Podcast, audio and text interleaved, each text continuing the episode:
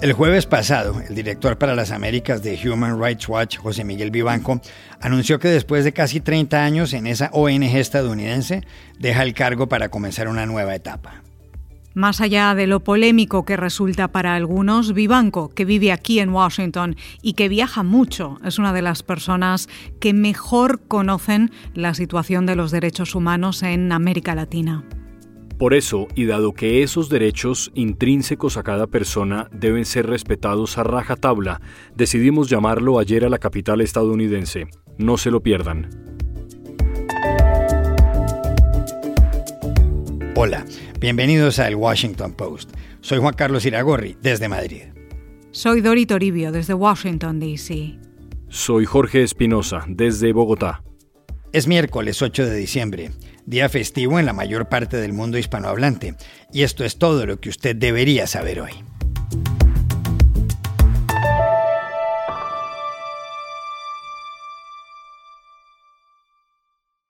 José Miguel Vivanco acaba de anunciar que se retira de la Dirección para las Américas de Human Rights Watch.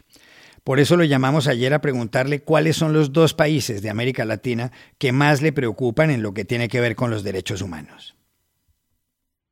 Juan Carlos, los casos más graves en este hemisferio son los que se presentan en las tres dictaduras que se han logrado consolidar. Eh, estoy pensando obviamente en el caso de Cuba, Nicaragua y Venezuela. Eh, y son los más graves lejos porque las violaciones que allí se producen son el resultado de una política oficial. Es el dictador el que decide qué está prohibido y qué está permitido.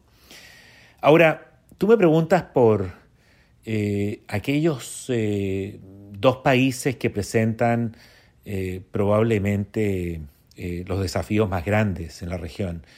Y para mí, indudablemente, estamos hablando de México y Brasil. Allí se juega el futuro de la democracia en la región. Es nada menos que el sistema democrático el que está en riesgo.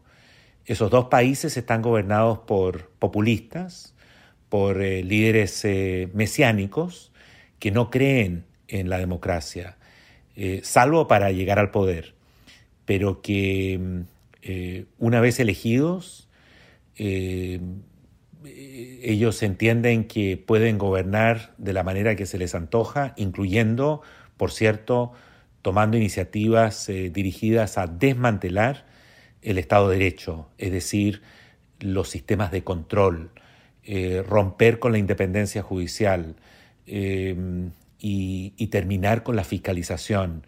Eh, es curioso, pero se trata de líderes que representan posiciones ideológicas opuestas, sin embargo, en, en lo que concierne a sus móviles primarios, eh, en ambos casos estamos hablando de eh, políticos que buscan eh, permanecer en el poder, concentrar el poder y gobernar sin rendirle cuentas a nadie.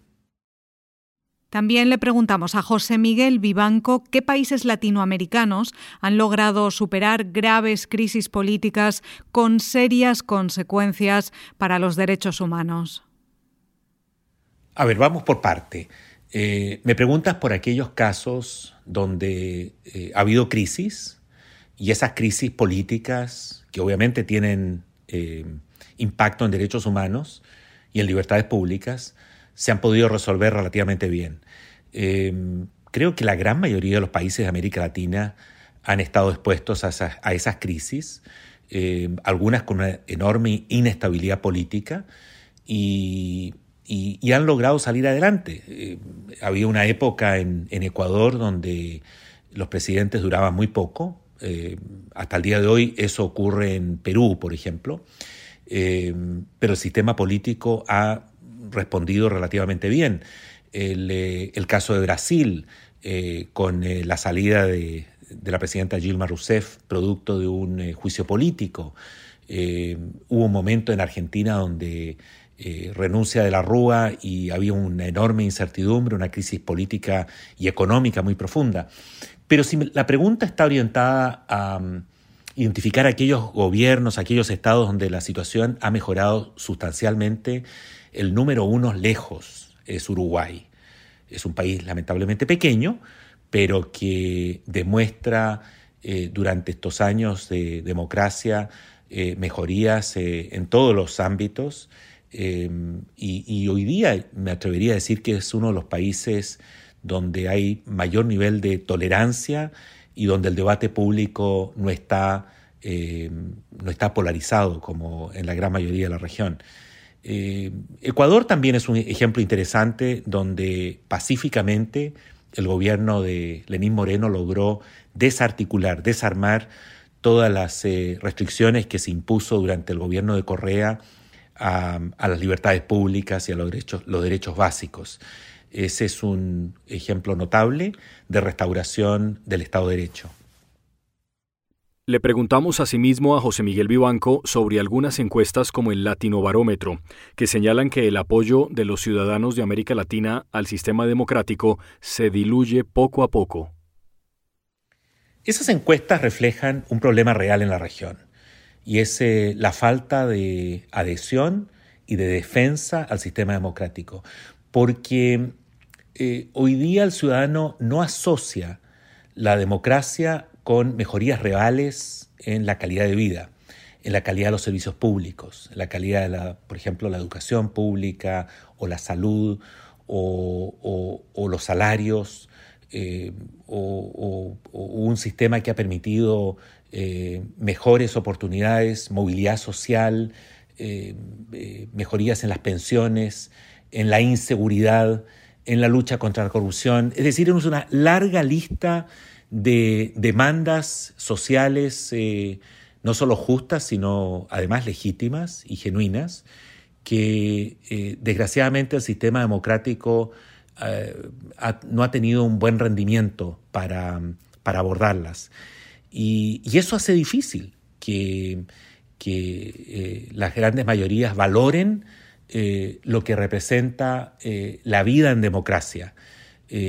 por lo tanto, creo que es urgente Em, eh, no solo hacer una defensa retórica eh, de lo que representa vivir en libertad, es fundamental eh, reconstruir em, la fe en el sistema democrático y eso se logra sobre la base de políticas públicas razonables, bien diseñadas y cuya implementación genere resultados concretos y, le, y ganen credibilidad eh, para el sistema democrático. Eh, si eso no ocurre y en un plazo, yo diría, relativamente corto breve, corremos el riesgo de regresar a los autoritarismos. José Miguel Vivanco aterrizó en Washington cuando el presidente de Estados Unidos era Ronald Reagan. Luego llegaron George Bush papá, Bill Clinton, George W. Bush, Barack Obama, Donald Trump y ahora Joe Biden. Desde hace tres décadas, Vivanco ha tenido relación con la Casa Blanca para hablar sobre los derechos humanos en América Latina. ¿Cuál de todos esos presidentes lo hizo mejor según él? A ver, no es fácil hacer un ranking de cuáles eh, fueron las mejores Casablancas, eh, los mejores gobiernos norteamericanos para, en sus relaciones con América Latina. Pero creo que eh, la mejor etapa eh, la vivimos con Bill Clinton. Yo tuve la posibilidad de interactuar directamente con la Casa Blanca al más alto nivel y había un gran interés y una gran preocupación por apoyar los procesos democráticos en la región. no te olvides que en esa época se inventaron las cumbres de las Américas y, esa fue una oportunidad realmente muy novedosa de eh, producir encuentros al más alto nivel entre jefes de estados latinoamericanos y el presidente de Estados Unidos. Eh, en una de esas cumbres se creó por iniciativa de la Casa Blanca la Relatoría de Defensa de la Libertad de Expresión en la OEA, que ha cumplido un rol fundamental de defensa de la libertad de expresión. Eh, esa fue, creo, una época, eh, por supuesto, no perfecta, pero donde hubo interacción, hubo interés, hubo receptividad para estos temas. Eh, la peor experiencia, eh, desde luego, y en eso no tengo duda alguna, ha sido la de Donald Trump, que la verdad ha visto siempre, vio siempre a la región como una fuente de problemas y, su, preocupación estaba eh, centrada fundamentalmente en construir un muro para evitar la migración centroamericana hacia los Estados Unidos. Esa sería, ese sería mi balance de las relaciones entre, entre Washington y la región en estos años. Después de casi 30 años de trabajo, ¿tiene José Miguel Vivanco una impresión positiva de algún líder político de América Latina o de España? Cuando uno se reúne con una autoridad para presentarle un problema de derechos humanos, más aún cuando esa reunión es con un jefe de Estado para presentarle un diagnóstico de políticas o prácticas de su gobierno que violan derechos humanos, no te quepa duda alguna que esa reunión es eh, difícil y es usualmente muy tensa. Em, es excepcional encontrar un interlocutor, un presidente que esté dispuesto a escuchar, que esté dispuesto a tomar nota, a, debatir eh, constructivamente y a buscar soluciones a los problemas. Em, eh, son excepcionales esos casos y para mí eh, uno de los eh, líderes más notables en ese ámbito es eh, Fernando Enrique Cardoso, el, presidente de Brasil, quien siempre fue súper abierto y muy receptivo a estos temas. Pero también tuve la posibilidad de interactuar con otros, por ejemplo en Chile con Ricardo Lagos o en, o en Uruguay con Pepe Mujica, quien abrazó las causas de la libertad y eh, trató de mejorar la calidad de vida, especialmente de las minorías en, Uruguay. Eh, con Juan Manuel Santos tuvimos diferencias eh, marcadas durante el proceso de paz, especialmente lo que tiene que ver con la resolución del tema de justicia. Pero sin duda alguna se trata de uno de los líderes más importantes regionales con visión, con audacia y con compromiso por la paz, eh, eh, que eh, han, hecho una, enorme contribución. Con Vicente Fox también me reuní muchas veces y, pudimos llegar a algunos acuerdos. me preguntas por España, bueno, lejos, el líder español que más ha incidido en la región y con el cual he tenido la oportunidad de desarrollar una amistad y, al que eh, eh, en América Latina le debemos mucho es, eh, desde luego, Felipe González. This podcast is sponsored by Monarch Money. Are you saving to reach your financial goals? Reaching those goals isn't just about getting more money, but by managing what you have. And the best way to manage your money? Monarch Money. Monarch Money is a new kind of finance app that's intuitive, powerful, ad-free, and takes the headaches out of budgeting. Try it free when you go to monarchmoney.com slash podcast. Monarch puts all your accounts, investments, transactions, and finances at your fingertips. With a complete view of your finances, you'll gain insights on your spending and find new ways to save.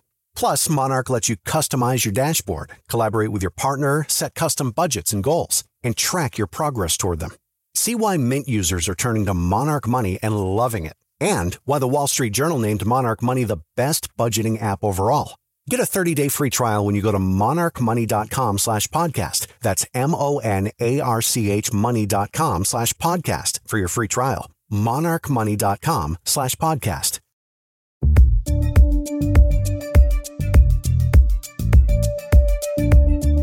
Y estas son otras cosas que usted también debería saber hoy. En Chile, el Congreso aprobó ayer la ley que da vía libre al matrimonio entre personas del mismo sexo. La iniciativa, presentada en 2017 por el gobierno de Michelle Bachelet, contaba con el respaldo del presidente Sebastián Piñera, que la promulgará en los próximos días. La ley también habilita la adopción y la filiación de los hijos a ambos padres o madres. Hasta ahora, las parejas del mismo sexo solo podían unirse bajo la figura legal de la unión Chile es el octavo país en América Latina en legalizar el matrimonio igualitario. En el Perú, el Congreso de la República no admitió a trámite la moción de censura o moción de vacancia contra el presidente Pedro Castillo. Para ser aprobada, la iniciativa requería el respaldo de 52 de los 130 legisladores, pero solo votaron a favor 46. Castillo se posesionó hace poco más de cuatro meses y la moción presentada por una congresista elegida por el partido Avanza País lo acusaba de incapacidad moral permanente. El presidente de Estados Unidos, Joe Biden, y su colega ruso, Vladimir Putin, mantuvieron ayer una reunión virtual de dos horas para hablar sobre Ucrania. Biden advirtió que Washington y sus aliados europeos responderán con sanciones económicas si hay una escalada militar rusa. Putin pidió garantías de que la OTAN no se expandirá hacia el este. Moscú ha trasladado tropas a la frontera con Ucrania en los últimos meses. Los servicios de inteligencia estadounidenses creen que el Kremlin prepara una ofensiva militar masiva a principios de 2022.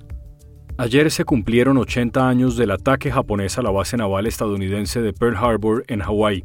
Un día después del bombardeo, el presidente Franklin Delano Roosevelt habló en el Capitolio en Washington. Dijo, Ayer, 7 de diciembre de 1941, un día que vivirá en la infamia, Estados Unidos fue atacado repentina y deliberadamente por fuerzas navales y aéreas del Imperio del Japón. Yesterday, December 7, 1941, a date which will live in infamy. The United States of America was suddenly and deliberately attacked by naval and air forces el bombardeo duró casi tres horas y dejó más de 2.400 muertos, según esta crónica radial emitida en NBC, que señaló, esto no es una broma, esto es una guerra real.